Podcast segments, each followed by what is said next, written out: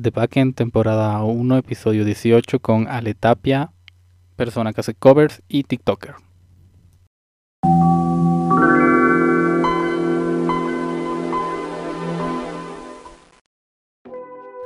¿Qué tal? ¿Qué tal tu cuarentena?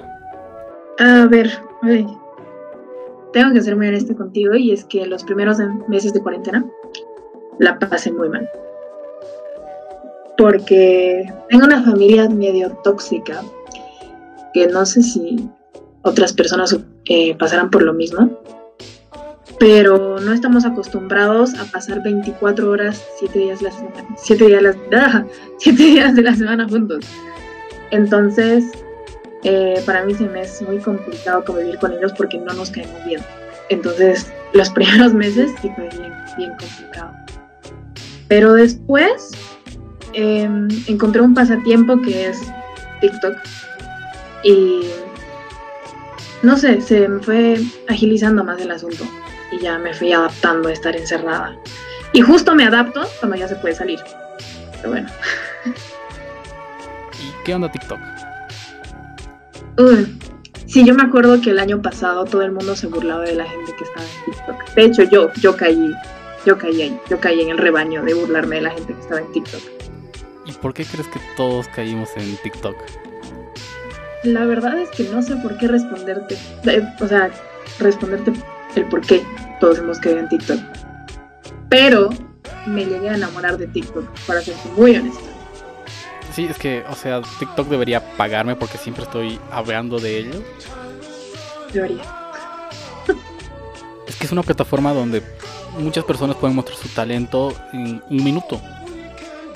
Exactamente. Y lo increíble es que cualquier cosa se puede hacer viral. Cualquier cosa. Todos excepto yo.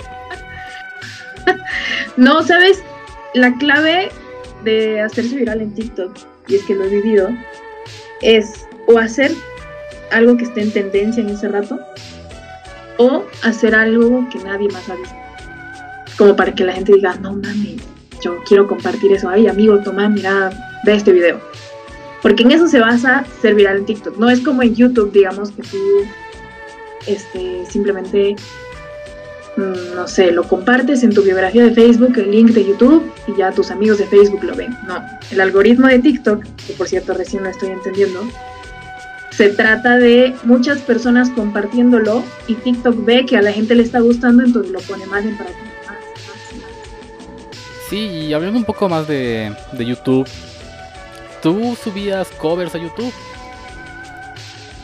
Ah, sí, eh, he dejado un poquito esa vida porque, bueno, supongo que esto es para conocerme mejor, entonces se tiene que saber esto. Em, yo empecé con los covers desde 2010, no, desde 2014. Yo era una changuita, súper patito feo, que llegó a subir covers a YouTube primero, de canciones que le gustaban y demás. Cantaba como la mierda. Probablemente ahorita también lo hago pero cantaba muy feo. Pero yo dentro de mi corazón decía, yo canto bien, yo lo voy a meter. Y empecé, empecé, empecé, empecé. Seguí. Hasta que llegué a Instagram. Pues la gente empezó a decir, ah, la Ale Tapia, la chica de los covers. Y el año pasado, no, a principio de año, por fin me animé a hacer un paso que tal vez no debía haber dado tan rápido. Y fue haber sacado un tema lo cual me arrepentí a las dos semanas y las, lo saqué de plataformas porque no estaba listo, no estaba al 100 y fue muy apresurado lo que. Y me deprimí en, en, el sentido de que, verga, se supone que yo estoy hecha para la música, pero, pero no pude llevar este, este proyecto, no pude trabajar más en esto porque quería sacarlo así. Entonces me deprimí, dejé de subir covers un tiempo ahorita estoy volviendo a retomar, pero sabiendo que no soy la mejor en eso, pero que siempre intento seguir mis clases y seguir mis prácticas todos los días. Pero sí. Hay una frase que alguien me dijo, no recuerdo quién me la dijo, pero era algo así como, si tu si tu primer producto es suficientemente bueno, lo sacaste demasiado tarde. Entonces, estoy un poco triste porque no hayas sacado ese proyecto, o sea, no lo hayas dejado arriba, porque creo que habría sido bueno para, para criticarlo tal vez, para ver si se podía mejorar. Sí, eh, lo tengo ahí, de hecho. Está, pues estuvo en Spotify como unas dos semanas, más o menos. Eh, me arrepentí, lo bajé y dije, cuando tenga, yo dije, según mi cabecita, la cuarentena no iba a durar más de dos meses. Entonces dije, pasa este mes y la volvemos a hacer o volvemos a grabarlo, hacemos esto, esto, lo otro, hacemos el video y ya lo sacamos con todo. Pero no, la cuarentena duró ocho Entonces no pude, no pude hacer mucho. Pero ya estoy en planes de volverlo a subir con los arreglos que tengo. Ok, qué bueno. O sea, yo voy a ser creo que el primero en, escucharlo porque me, gustaría saber qué está bien y cuáles son los cambios. Bueno, viendo un poco de, tu TikTok porque o me di el tiempo de, de salquearte con fines meramente investigativos. ok.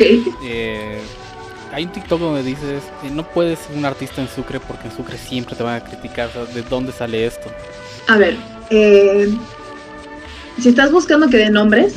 No, no, no, no. no lo voy a decir. No, ya sé, estoy, estoy jugando. Oh, no sé, bueno, si quieres. no, estoy jugando, estoy jugando. A ver. Mm, ¿Cómo te explico yo esto? Desde que, desde que yo empecé a subir covers, fui este el tema de, de charla de muchas personas que no toleran mi presencia. en plan, eh, yo me acuerdo que amigos míos, amigos entre comillas, me decían cosas como, oye, como que no da, o no sé, no hagas eso, como que me das pena, me das vergüenza. Incluso gente no quería etiquetarme así en historias de Instagram o lo que sea, por, porque no vean que yo hago lo que hacía, ¿no? Era covers en ese tiempo. Y fui, como te digo, fui tema de charla. O sea, no es como que me estoy, eh, me estoy diciendo a mí misma, ay, no, sí, todo el mundo está hablando de mí. No, la poca gente que me conocía, habían alguna que otra persona que me criticaba en forma fea. Y ni siquiera me lo decía a mí, incluso se lo decía a otras personas, así de, no, es que la Ale qué le pasa, hecha a la influencer, no sé qué, y yo nunca me las di a influencer, solamente, era una tipa que subía covers y subía historias. Y fue a peor cuando ya me hice más conocida en TikTok, que ahora, gracias a, a no sé, al destino, tengo casi 90 mil seguidores, este, bueno, eran 90 mil, 92 mil. El punto es que eh, sí llegué a hacer de nuevo charla de la gente, pero ya en en un sentido más feo, porque ya en mi TikTok ya no solo eh, cantaba, sino hablaba de otros temas, o sea, hablaba de muchos temas. Pues he hecho comedia, he hecho, este, hablado de la comunidad LGBT, he hablado del aborto, he hablado del feminismo, he hablado de de cosas. Em, pues obviamente cada persona tiene su opinión, pero he llegado como yo a ser tema de conversación. Y yo creo que Sucre, a diferencia de Santa Cruz, La Paz, que ya están como que acostumbrados a los influencers, entre comillas, voy a volver a decir porque no odio la palabra influencer. Em, Sucre todavía piensa, o Sucre todavía vive, discúlpame la expresión, pero dentro de sus calzones. o sea, siento que, por ejemplo, tú estás haciendo un podcast que seguramente eh, la gente, no sé cómo poner esto en palabras, eh, dice, uy, pero ¿qué le pasa al Javier? O sea, como si alguien fuera a escuchar ese podcast. Y te aseguro que hay alguien que dice eso porque la gente sufre bien cerrada en su mundo y solo está concentrada en, ay, voy a ir a la joda este sábado, ¿sabes? Y a la gente que hace algo, la critica. No digo todos, obviamente, no digo todos, pero en su gran mayoría. Ok, entiendo lo que dices porque yo inventé un efecto y no, no me importa si alguien más ya lo pensó, yo lo inventé, que lo llamo eh, el efecto sucre. A ver, ¿qué es el efecto sucre? O sea, el, efecto sucre siempre lo hago con, ejemplos de comida, porque digamos, se abre un restaurante, sea cual sea, va a ser como boom, máximo un mes, o sea, toda la gente va a ir a ese restaurante como si fuera el único. Pero ya después de eso va a desaparecer, o sea, nadie le va a importar. Uh Ha pasado con muchos restaurantes y creo que se puede aplicar a todo. O sea, algo que salga nuevo va a ser un boom un mes, todos van a ver de eso y después se va a morir, va a desaparecer. Es verdad. Eh, la gente de Sucre está bien acostumbrada a lo suyo. Y es por eso que aquí, por ejemplo, si tú traes Burger King aquí, vas a ver. Porque la gente, yo que, o sea, por darte un ejemplo, ¿no? No sé, pero la gente aquí prefiere lo que ya conoce, lo que sabe. Y probablemente, poniéndote el ejemplo de Burger King de nuevo, vayan a Burger King siete días, tal vez dos semanas, un mes, y luego le va a pasar lo que le está pasando a Vaca Fría ahorita, que ya nadie se acuerda de Vaca Fría, ya nadie va a Vaca Fría.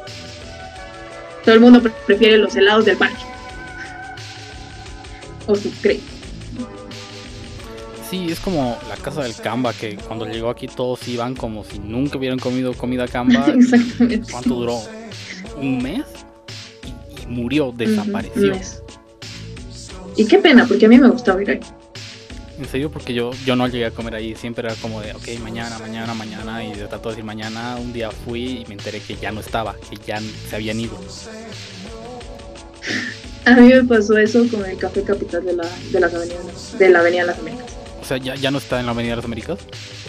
Lo cambiaron de lugar. Wow, no vivo en esta ciudad porque no me había enterado de eso.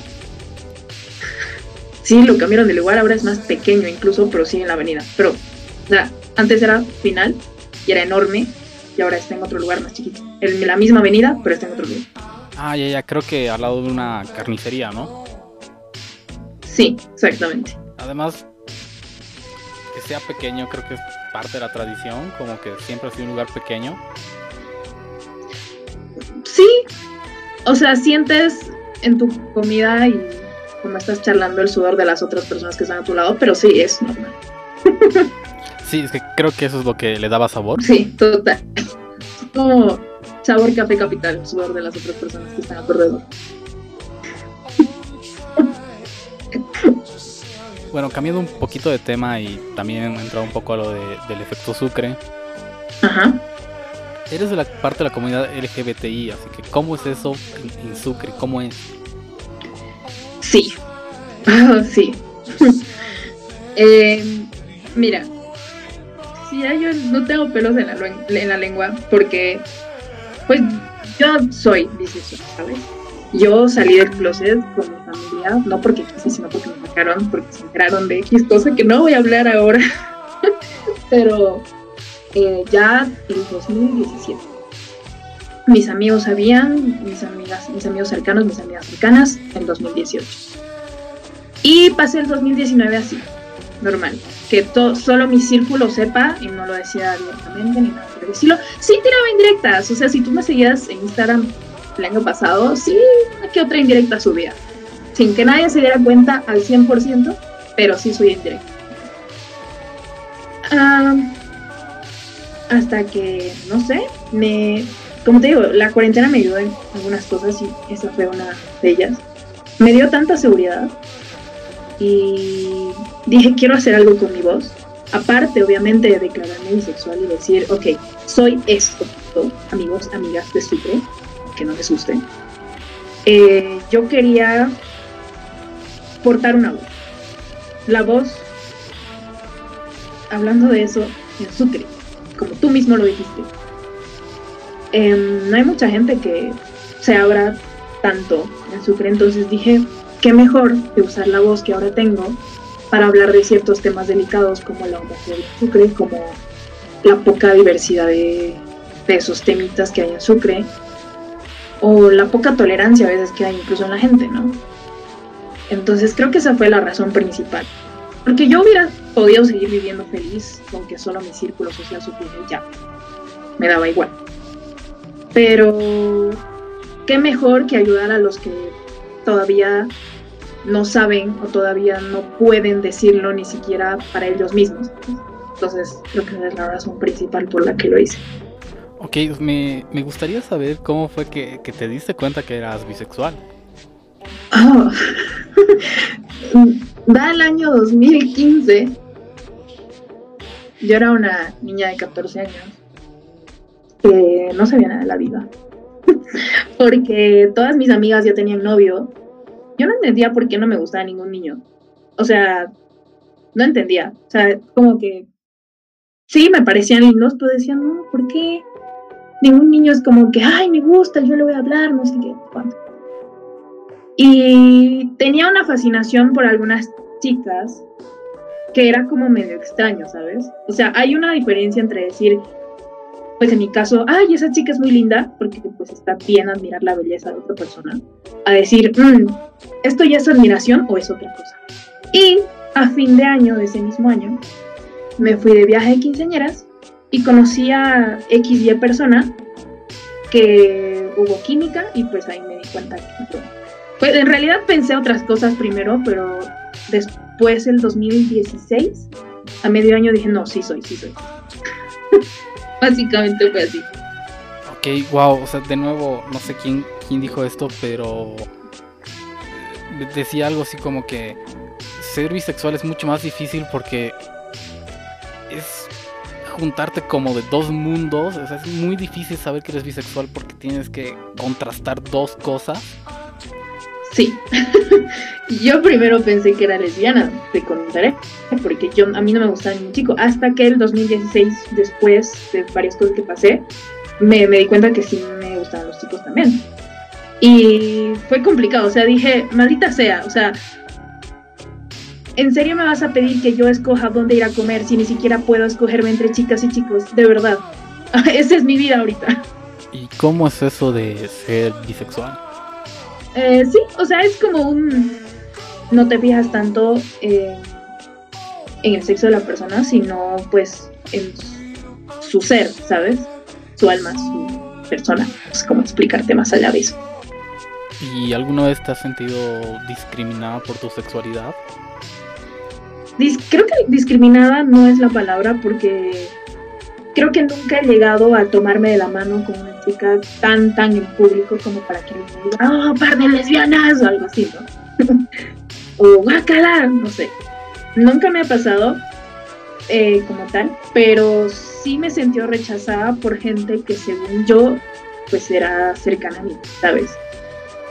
Ahora ya todo bien con esas personas, todo tranquilo, pero me acuerdo que en el momento en el que yo estaba intentando salir del closet, unas personas cercanas a mí, este, llegaron a hablar de mí en plan, uy, no, qué asco, ¿te imaginas quedarte a dormir en su casa si no? Este, imagínate qué feo sería, imagínate que te dé un beso, ay no, ya no quiero ser su amiga, no sé qué, bla, bla, bla. Sí, mal, mal, todo horrible. Em, yo le a arreglar después las cosas con estas personas y les expliqué. Y, yo lo entiendo porque hayan pensado así, porque nunca han tenido a alguien cerca que sea diferente a ellos, ¿sabes? Entonces lo llegué a entender. Obviamente me dolió, pero lo llegué a entender. Y ya se disculparon y pues todo bien. Ahora, con mi familia, sí. ¿Qué te voy a eh, pues simplemente es un sí, o sea, al principio fue complicado porque cuando se enteraron, este, me llevaron al psicólogo, pero en plan, no para que me ayudara, sino para que me revirtiera, ¿sabes? Bien feo. Así como para que te cures, digamos. Ajá. O mi mamá me dijo, busca de Dios, Dios te va a ayudar, Dios te va a ayudar. Y yo, pero, ¿qué me estás diciendo? Como si fuera algo satánico. como si fuera algo satánico, no sé. Entonces sí fue un poquito complicado hacerles entender. Aún lo sigo haciendo. Aún no. O sea, aún siguen usando palabras despectivas como, como maricón, como marimacha, sí, o sea. Aún les estoy cambiando el, interruptor, pero vamos siempre. El, el principio sí fue duro, pero bueno, ahora ya no estamos. Ok, o sea, me gustaría saber cómo te dicen en tu familia, porque, o sea, maricona, sí, marimacha, también. No sé, mi mamá, por ejemplo, usa la palabra desviada. Ok, o sea, sé que está mal, pero me parece, digamos, un poco más acorde ese término. Sí, eh, mi mamá usa desviada. Mi papá me llegó a decir que, y esto es muy gracioso, ojalá mi papá escuche esto, pero mi papá me llegó a decir este, que yo, que a mí me gustaban las chicas porque yo había pasado mucho tiempo con él cuando yo era niña. Nunca entendí su referencia, pero según él es como, ah, no, es que tú heredaste como ese lado medio masculino no sé qué, ajá, sí, claro, tiene sentido. Pues para no llevarle la contraria le dije, sí, sí, re, obvio. Ok, ok. Entonces, ¿por qué crees que, que siempre hay esta, esta idea de que los de la comunidad LGBTI eh, siempre van a querer contigo? Así como que, no, no puedo ser amigo de, esta persona porque sé que va a querer eh, estar sobre mí o va a estar conmigo. Eh, no tengo idea. Creo que lo asocia mucho con la promiscuidad y cosa que no es cierto, ¿sabes? O sea, simplemente son gustos y ya. Pues en mi, en mi caso, ¿no? Ser bisexual. O que otra persona sea lesbiana o que una persona sea gay. O sea, son simplemente gustos. Y yo creo que es el estigma ese de a las lesbianas le gustan todas las mujeres, a los gays les gustan todos los hombres, a, las, a los bisexuales les encanta absolutamente todo lo que ven. O sea, según esas personas, yo veía a una persona en la calle y decía, uy, sí, me lo quiero dar. Oh, sí, ese, sí. O esa, oh. O sea, no funciona así, ¿no? Hay gustos. Sí, hablando de gustos, eh, tengo una experiencia con una persona que era homosexual y recuerdo que tenía un amigo que le dijo, no, es que no quiero juntarme con, contigo porque por ahí me echas el, el pedo y no sé qué. Y él le dijo, en primera, no me gustas, porque además puedo asegurar que tienes el pito chico y que nadie te va a querer. Y yo quedé como, wow, aplausos, mis respetos. Pues sí. Mm. Sí, me, me- incluso me ha tocado decir esa frase, no tan feo, pero pues una, una chica llegó a decirme, uy, oye, pero eres, eres bisexual, este, pero no quieres conmigo, ¿no ve? Y yo, no, no eres mi tipo, la verdad es que no, para nada. Y me dice, ¿por qué no? Pero, ¿no soy bonita acaso? Y yo, a ver, o sea, ¿me estás preguntando? Ah, o sea que se ofendió. Sí, y se ofendió. No sé por qué se había ofendido, ¿no? Pero O sea, no sé cómo lo piensas tú, pero yo lo veo así como que si te ofendes, es como que en el fondo sí querías gustarle a esa persona, ¿no? O sea, como que sí querías que te diga que sí. Ajá. ¿Y nunca te ha pasado? Bueno, no sé, aquí en Sucre tal vez no, pero Sí, o sea, no me ha pasado, pero sí me llegó a preguntar de qué debería pensar si alguien, me- si una persona de la comunidad LGBTI me rechaza, o sea, ¿tendría que ofenderme? ¿O tendría que decir, ok, no, pues no se armó? mm, pues mm, no sé, no, no sabría decirte. Depende. Yo creo que si te ofendes es porque si buscabas algo. Porque si querías. Pero si no te ofendes, no. Es como cuando, es como digamos, que una chica que a ti no te guste te rechaza. ¿Te ofendería? Um, es que, o sea, sí te ofendería el ego, digamos. Ah, bueno, claro, claro, claro. Claro, como te dolería el ego unos 10 minutos y dices, pero ¿por qué no? O sea, yo, en serio, no, no te gustó, pero ya 10 minutos y luego ya, todo tranquilo. Sigue viviendo contigo. Ah, ok, pero eh, bueno, ¿qué onda con el feminismo? Eh, a ver. Soy feminista. Eh, recién me estoy informando al respecto. Eh, recién estoy terminando de leer un libro que se llama Feminismo para principiantes. Eh, sí, literal, así se llama el libro, te lo juro. y sí, sí, búscalo. Es, es interesante. Hay muchas cosas con las que concuerdo y otras cosas con las que no.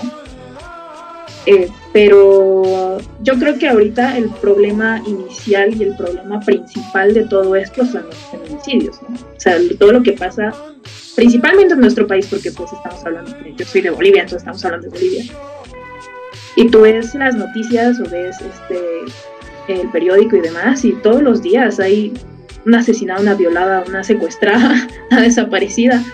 Entonces, el problema principal es ese pues ya de ahí viene lo que son los abortos, lo que son este conductas machistas, la violencia, o sea, es una rama enorme de todo lo que conlleva el feminismo, pero para mí el problema principal son los feminicidios y pues violaciones, etcétera. Ok, volviendo un poquito atrás al tema de TikTok. Hay una canción que no, no voy a cantar porque canto horrible, pero va algo así como de tener amigos gays no te excusa de la homofobia. Eh, tener madre y hermana no te excusan de ser un machito. Ajá. tener hermanas no te excusa del machismo. Ajá, sí, recuerdo bien. Yo estoy muy en contra de esa canción, la verdad. Ah, ¿por qué? Cuéntame. Porque esa parte que dice como eh, el humor negro no es humor si ofende a otra persona, estoy en contra de eso porque yo como persona que eh, estudia la comedia, le gusta la comedia, en un futuro quisiera ser comediante, considero que la, comedia es inclusiva en realidad, o sea, si, si incluyes a una persona, por ejemplo, a un negro en un chiste, estás incluyendo a esa persona y la estás volviendo parte de la comunidad, no, no la estás excluyendo diciendo, no, es que no puedo decir nada de ellos, eso creo que los excluye más. Entonces, eh, no sé qué es lo que tú piensas sobre eso. Yo, a ver, a, a mí me gusta, o sea, yo, por ejemplo, a ver, no sé, em, si tú me haces el chiste del, de cuál es, no, cuál es, ¿cómo era? ¿Cuál es la diferencia entre, entre un gay y Spotify Premium? Algo así más o menos. La diferencia es que uno sí se puede reproducir, el otro no. Si tú me dices eso, me cago de risa, porque es como, sí, no, claro, o sea, no lo hallo feo. Pero cuando ya hablas de discriminación en plan, cuando ya es un humor que sí afecta a la otra persona, como no sé, mmm, no se me viene ningún ejemplo a la mente ahorita, pero he llegado a ver un montón de comediantes en TikTok, comediantes entre comillas, porque yo siento que son comediantes, que se burlan de los feminicidios o se burlan de las mujeres que mueren por, por los abortos clandestinos. Y se, se cagan de risa y se hacen chistes de eso. Eso a mí, en lo personal, no me parece humor. O sea, eso ya es jugar con lo absurdo. Por ejemplo, igual vi otro chiste de los, de los homosexuales de la comunidad LGBT, que era como que, ¿qué prefieres? LG TV, o sea, una televisión LG o a los LG, LGBT. ¿Cuáles son las diferencias? Una televisión LG puede reproducirse en cualquier pantalla, no sé qué, y los, los eh, LGBT, no sé qué, no pueden hacer esto. Es igual, me da risa, porque no, no, no siento que ofenda a nadie, ¿sabes? Es humor blanco, incluso, te podría decir. Pero cuando ya pasas a un, no sé, a un, el límite del, del humor, mm, no me gusta, no me agrada pues no, no voy a criticar nunca a nadie que se ría de eso, porque pues cada uno se ríe como quiere, pero yo nunca me voy a reír de eso y nunca voy a comentar a personas que se ríen de eso. Ok, entiendo. Entonces, eh, ¿qué onda con el feminismo radical? O sea, ¿qué piensas del feminismo radical? Em, hay algunas cosas que, a ver, que no, no me considero feminista radical, la verdad, no me considero feminista radical eh, pero tal vez en un futuro, cuando pues lea más al respecto, te voy a ser sincero, no estoy tan informada del tema como otras personas. Tal vez cambie mi parecer o tal vez no, no lo sé. Pero hay algunas cosas de feminismo radical que nos gustan y hay otras cosas que sí me agradan. Yo creo que es más, eh, ¿cómo puedo decirte yo? Eh, el otro día, perdona que lleve esto a lo educativo, pero siento que es todo necesario que los chistes eh, sobre XY tema, por ejemplo, eh, ¿cómo te puedo explicar?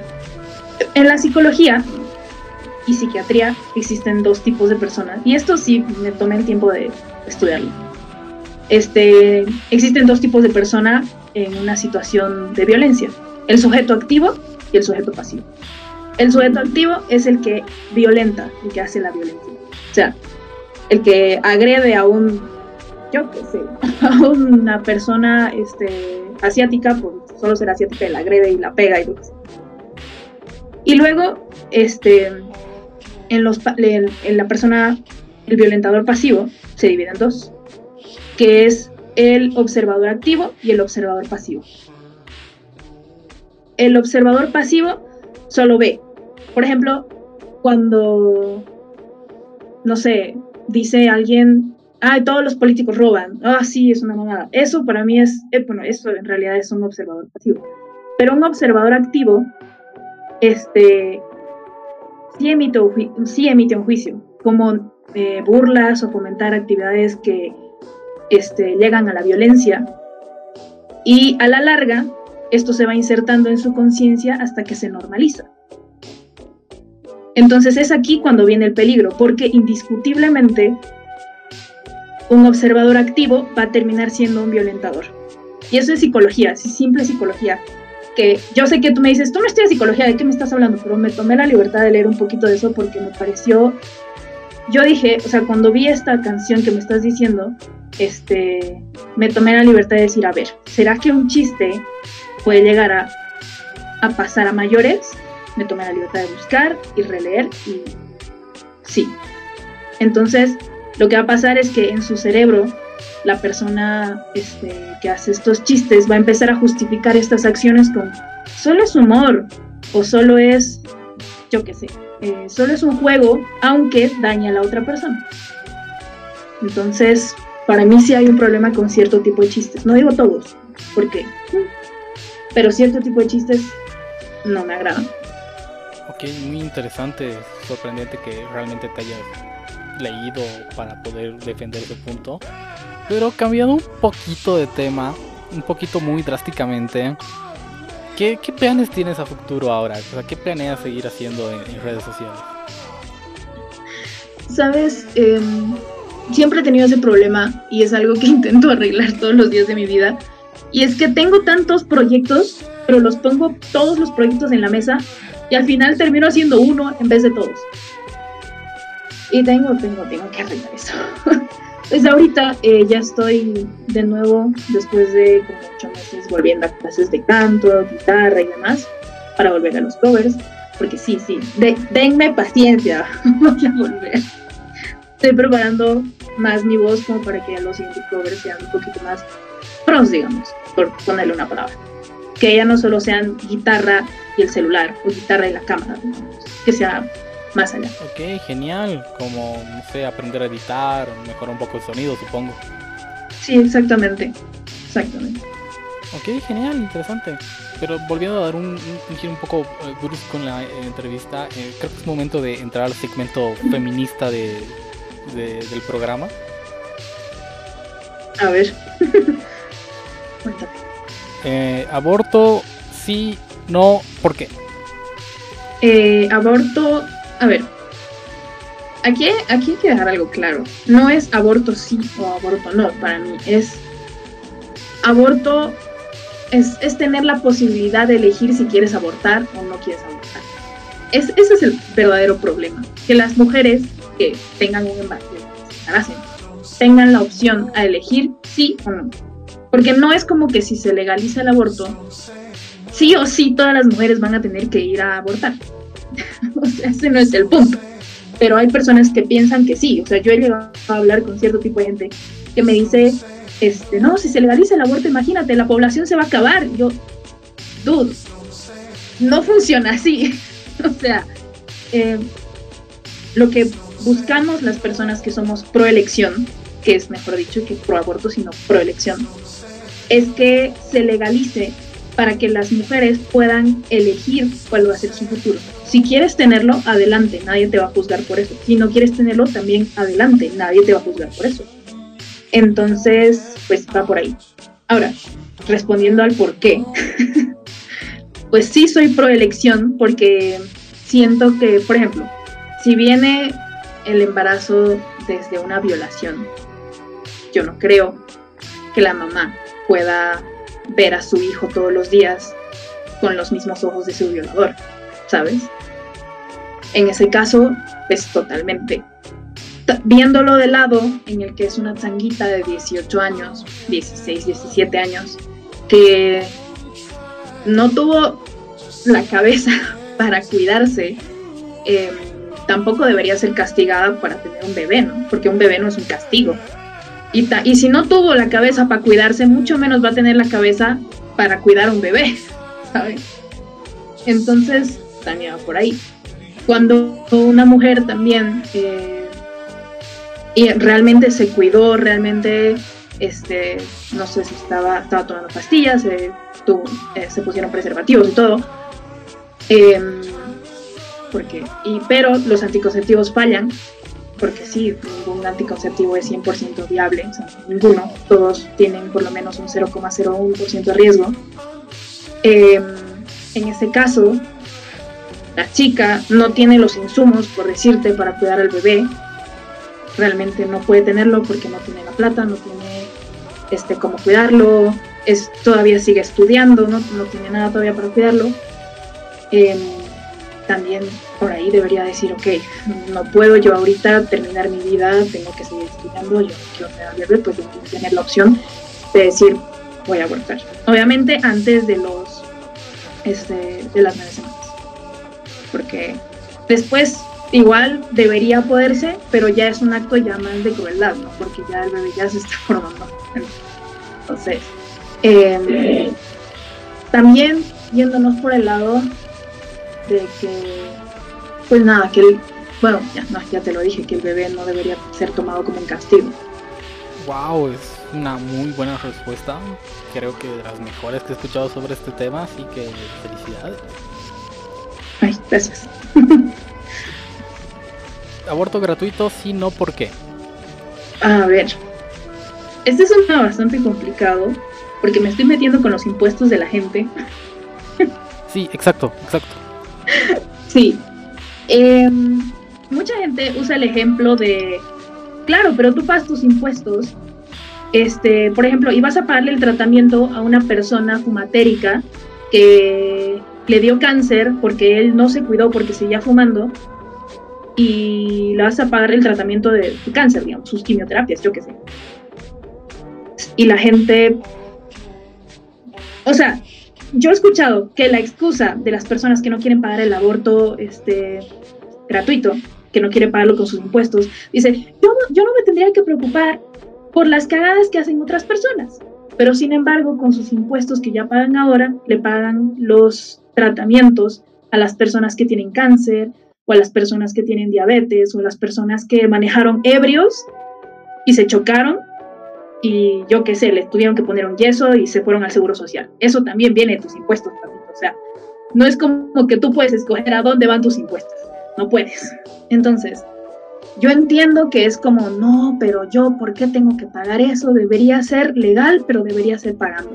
De todos modos, tú no eliges dónde van tus impuestos. Puedes estar pagando este, a un señor, como te digo, que se emborrachó una noche y se fue manejando por boludo y se chocó contra un poste y se fracturó la pierna y le puedes estar pagando su tratamiento o le puedes estar pagando cualquier otra cosa a otra persona porque no se cuidó. De todos modos, no te vas a enterar tú porque nadie va a venir a tu casa a decirte, sí, te cuento que tus impuestos están siendo pagados para esta persona. No, tus impuestos van a una caja común de todas las personas y ese dinero lo reparten ni siquiera sabes si es tu plata la que le está dando la, a la chica, ¿no? Entonces, yo diría gratuito, porque, y ay, ya hablando del otro tema que quería hablar, pero se me fue, eh, no todas las personas tienen para pagar un aborto. O sea, si una persona no tiene para, para mantener al bebé, mucho menos va a tener para pagar un aborto. Perdón, si no tiene para pagar un aborto, mucho menos para mantener un bebé. Entonces, pues sí, seguro legal y gratuito. Wow, creo que es la mejor respuesta que, he escuchado a esta pregunta en mi vida. ¿En serio? Sí, en serio, en serio, gracias, porque también me has dado un punto de vista que no había tomado en cuenta antes y creo que es bastante bueno de analizar. no hay de qué. Aún así estoy en contra del aborto gratuito porque no sé, va en contra de, mis creencias. No, yo tampoco te estoy viniendo a imponer nada, ¿no? Sí, o sea, es que yo no quiero pagar ningún tipo de impuestos por, por mi ideología política, digamos. Ah, bueno, eso es, otra cosa. Sí, porque para mí los impuestos, todos los impuestos son un, robo. Sí. Peor con lo que ahorita estamos entrando en un hermoso socialismo. Va a estar medio complicado. Mm, bien complicadito. Sí, yo totalmente es un robo, pero ¿qué, le podemos hacer ahorita? O sea, mucho que hacer, al menos en Bolivia, muy complicado. Sí, pero creo que o sea, la gente no, no, no se va a dejar tanto como antes. al primer error que cometan van a salir a las calles y van a molestar. Sí, sí, todos estamos igual, todos estamos igual. Yo, mira, dime crédula, pero no le tengo tanto miedo ahorita a lo que vaya a pasar. No sé por qué, o sea, siento que... No quiero meter en política, porque... Ay, sí que me tienes boluda, porque yo me puedo informar de ciertos temas, pero de política soy medio... Me, me, me sale una torca. Pero yo a Arce sí lo veo boludo, claramente lo veo pelotudo, pero no lo veo, no lo veo tan, tan, ¿cuál es la palabra? Tan boludo como, como Morales. Sí, opino igual que tú, o sea, sé que es un imbécil, pero creo que tú tiene un título, o sea, supuestamente tiene un masterado en Inglaterra, así que creo que por lo menos va a saber qué hacer. Exactamente. O sea, tiene formación, no es como Evo. Sí, o sea, creo que creo que eso nos queda de esperar que los políticos hagan algo, o sea, que esperar que no se dejen tanto y que saquen sus propias conclusiones. Yo no sé, yo estoy decepcionada todos los políticos de mi país, la verdad. Yo no, o sea, tengo uno que le tengo esperanza. No, no voy a decir su nombre, pero solo diré que hace muy buenos TikToks. ya sé de quién estás hablando. Él debería ser TikToker. O sea. No, yo creo que, que podría hacer algo por el país. ¿Tú crees? ¿Debería decir su frase icónica? ¿O me van a cancelar por eso? Sí, puedes decirlo. Carajo, no me puedo morir. es el presidente. Es que sí, en serio, tengo, le tengo fe. Creo que tiene muy buenas ideas y que podría hacer algo bien. Se, ve, se le ve buen chango. ¿Sabes cuál fue su error? Creo. Ya, para terminar el tema de política, porque como te digo, cero a la izquierda. Pero creo que su error fue haberse aliado con Yanni. Pudo haberse ido por otro lado. Y yo, yo hubiera votado por él. Y yo también, para mí es el mejor político que había. Es como un Homero Simpson político. No, ¿sabes a quién se parece? A padre de familia. A Peter. No, ¿sabes quién tiene un muy gran parecido? Eh, Arce con el alcalde Diamante, Quimby. Ah. Son igualitos. Sí, ya que estamos hablando de los Simpsons, ¿recuerdas esa vez que hubo como un paro cívico para que los Simpsons volvieran a la televisión, que volvieran a la al horario de, de Unitel? Uf. Me dio una vergüenza esa vez decir soy de Bolivia. En serio, porque yo me sentí orgulloso de ser el país que hizo una marcha por los Simpsons. bueno, Bolivia, el único país que hace marchas por traer de nuevo a los Simpsons, pero no por problemas sociales importantes. Pero, a ver, o sea, esto no quita que no me gusten los Simpsons. Amo los Simpsons. O sea, yo me puedo ver todos los, los antiguos. Los nuevos ya no tanto. Sí, sí, te entiendo. Pero, la temporada 10, 15, bien. Mm, sí, exactamente. Los antiguos, 10 de 10. Siempre me gustaba ver la casita del horror y demás. Que de la puta es los Simpsons. Pero, o sea, yo me acuerdo que hasta Dross hizo un video de eso. Dross hizo un video de eso, cagándose de risa, de nosotros los bolivianos, que hicimos una marcha para traer a los Simpsons de vuelta. No creo que ni siquiera fue, creo que le cambiaron el horario simplemente, o algo así. Sí, sí, sí, que pusieron calle 7 y les quitaron Sí. una hora a los Simpsons y hicieron como super lío de que les quitaron una hora a los Simpsons. Pero aquí tengo una hipótesis que va a sonar muy tonta. A ver, dime. Yo creo que esa marcha para que los Simpsons volvieran a su horario normal derivaron en los 21 días de noviembre donde sacamos a Evo Morales. A ver, ¿cómo? Ya, es que piénsalo. Te quitan los Simpsons de la programación. Entonces gente se organiza en redes sociales y dice, no, vamos a marchar, vamos a hacer un paro cívico para que vuelvan los Simpsons. ¿Hasta ahí bien? Ya. Bien, entonces, no solo logran que vuelvan los Simpsons a la televisión, sino que agarran una hora más, o sea, les dan una hora extra más de los Simpsons. Yo creo que eso sirvió para que la gente dijera, hey, si nos organizamos y hacemos una marcha, podemos hacer lo que queramos, o sea, nadie nos puede detener. Pues si lo pones así, sí, es verdad, es verdad. Tienes un punto increíble, tienes toda la razón. Ya no me voy a avergonzar por esa hermosa noticia. Voy, incluso voy a decir sí, sí, Y, me da una pena no haber ido a ese paro, pero sí. Sí, porque fue un paro muy genial. O sea, ¿dónde está mi elefante? ¿Dónde está mi elefante? Ay, Dios. ¿Dónde está mi hamburguesa? ¿Dónde está mi hamburguesa? O sea, los Simpsons tienen frases muy icónicas que siempre va a ser parte de la cultura popular. Icónico. Icónico. No conozco otra serie que sea tan icónica como Los Simpsons. No sé, yo considero que Futurama es mejor que Los Simpsons. Yo llegaba, o sea, ¿sabes qué? Yo llegaba a Futurama porque me acuerdo que Futurama lo dan en Fox, bueno, lo dan en Fox, antes de Los Simpsons. Entonces, yo ponía Futurama para esperar Los Simpsons. Y ahí ah, había otro capítulo que sí decía, ah, no, sí, sí. No, no, en serio, para mí es mucho mejor el Futurama porque tiene ciertos detallitos. ¿En serio? Sí, o sea, como que hay sombras, hay capítulos que te explican qué va a pasar en los siguientes capítulos y no te das cuenta de eso. Mm, creo que no me tomé el tiempo de mirarla así bien porque yo decía, voy a esperarlo, sí, o sea, lo, lo pongo y espero. Sí, es que tiene una, es una serie que tiene mucha atención al detalle, o sea, como te digo, hay cosas que toman mucha atención, hay detallitos que siempre te van dando cosas, que siempre te hacen recuerdo a otros capítulos, que te van contando otra historia y es bastante interesante. ¿Me hace caso si recuerdo algo? Bueno, a dos capítulos que vi, o a uno, en donde descongelan al perro de Fry, pero, y ese, yo no me acuerdo si eran dos capítulos o uno, pero sí, o sea, la trama era muy, muy interesante, muy interesante. Y yo llegué a llorar con ese capítulo del perro. yo lloré. Sí, el perro de Fry es tan representativo que en otro capítulo se hacen la, burla de eso. Como hay un capítulo donde van a, desenterrar fósiles y hacen un, chiste sobre que encuentran una mina de, fósiles que se llama Los perros de Fry. Hay como 500 perros que tuvo Fry. Y dicen, no, no, no, va a pasar de nuevo. Y la, vuelven, y la hacen caer, la, la desaparecen. LOL. Wow, no, no me lo esperaba. Sí, la verdad yo recomiendo mucho ver Futurama, creo que es mejor que los Simpsons. Voy a buscarla, me va a tomar el tiempo de, verla. ¿Tú crees que todas las, todas las temporadas valen la pena o solo unas cuantas como los Simpsons?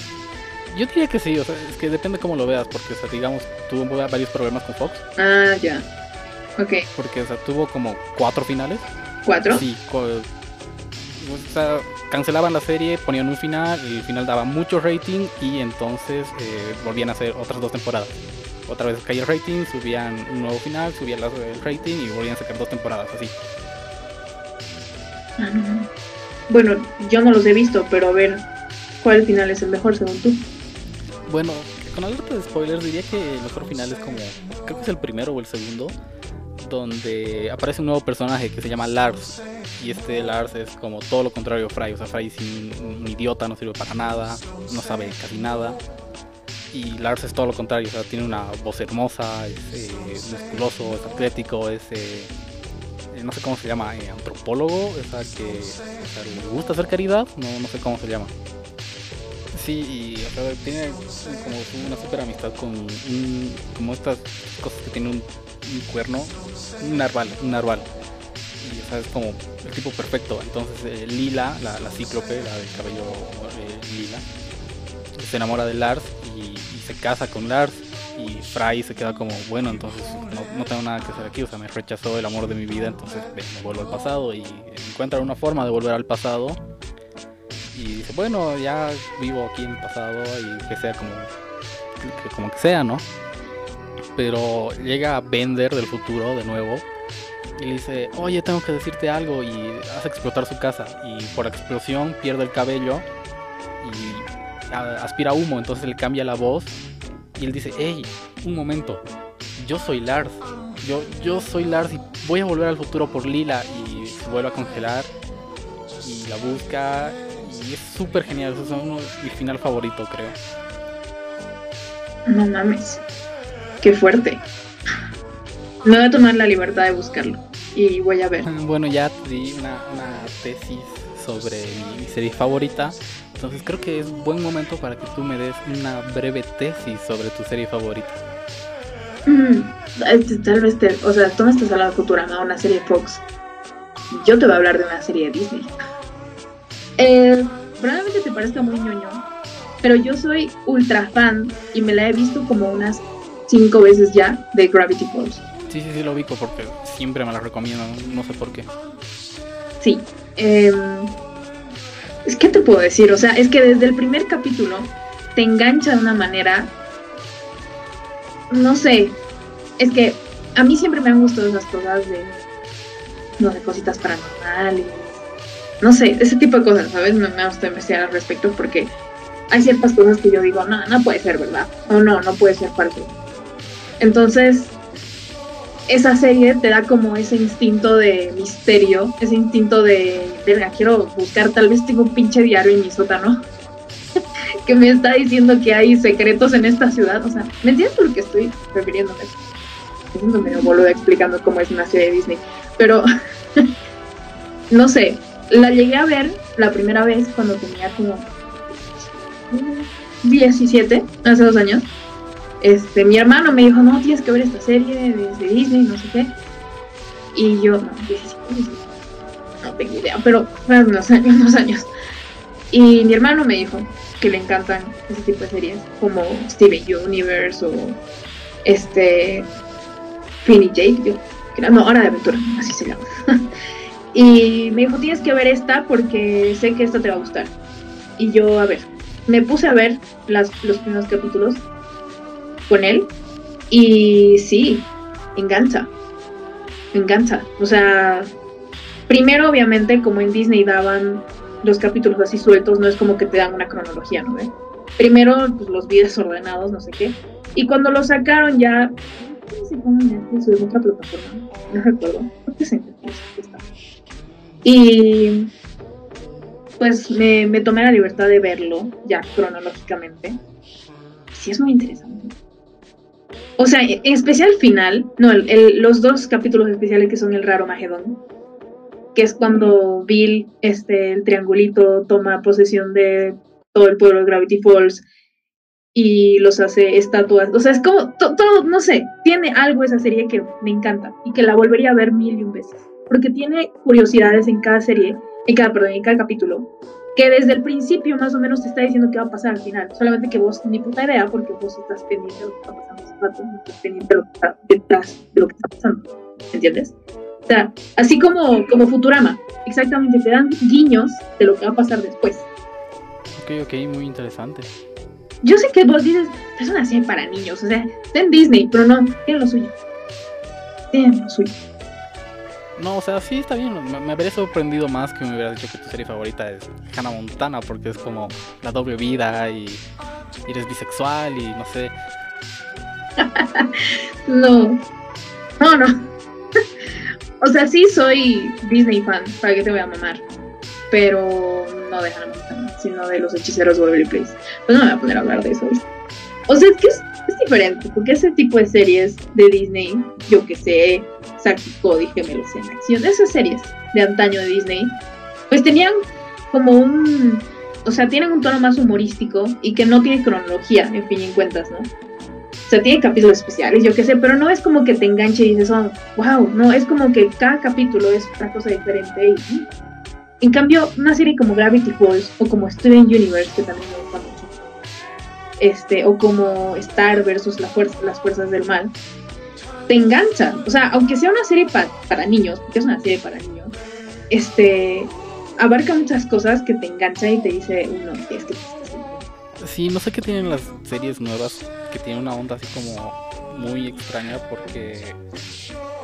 O sea, por ejemplo, Hora de Aventura, que me la recomendaron alguna vez, vi los primeros capítulos y dije, ¿qué serie más infantil? O sea, es completamente infantil, no tiene sentido. Y dejé de verla, después volví a verla después de mucho tiempo, como temporada 6 tal vez. me pasé un buen tiempo y dije, hey, ¿en qué momento se torció todo? O sea, ¿en qué momento hubo una guerra nuclear? ¿En qué momento estamos hablando de guerras? ¿Por qué en una serie de niños estamos hablando de, temas tan fuertes? sí, los primeros capítulos yo los leí igual a ver y no me, no me llamaron la atención, al menos de Hora de Aventura. Pero ya los últimos, o sea, no es como que yo me he agarrado súper fan de esa serie, pero sí tiene un tono más oscuro, más sombrío. Sí, o sea, me gustaría saber qué, se fumó el creador de, Hora de Aventura, porque en serio, o sea, hay un momento en que toda la serie se tuerce. Y además que en verdad quisiera saber qué se fumó, porque también creó de Midnight Gospel, que es una serie completamente loquísima también y muy genial. No tengo ni la más mínima idea, pero que me la pase porque debe estar buena. sí, porque en este programa no apoyamos el uso de drogas. No, no, no, no, no, no usen drogas, niños, es malo. Bueno, gracias por darme tu tiempo, gracias por estar aquí, lo disfruté mucho, ha sido una experiencia muy buena. Un gusto, de verdad, gracias por haber pensado en mí. Y perdón por haberte hecho esperar tanto. Tengo la cabeza en otro lado. Bueno, si quieres dejar tus redes sociales o un último mensaje, este es tu momento. Eh, pues en Instagram estoy como Aletapia Music, que el music lo tengo ahí de adorno por ahora. voy a subir música. En TikTok me pueden encontrar como cada vez que digo mi nombre de usuario en TikTok me da una risa y siento que nadie me toma en serio por el nombre de usuario, pero estoy como aleja.la.almeja. Síganme en mis dos redes más importantes.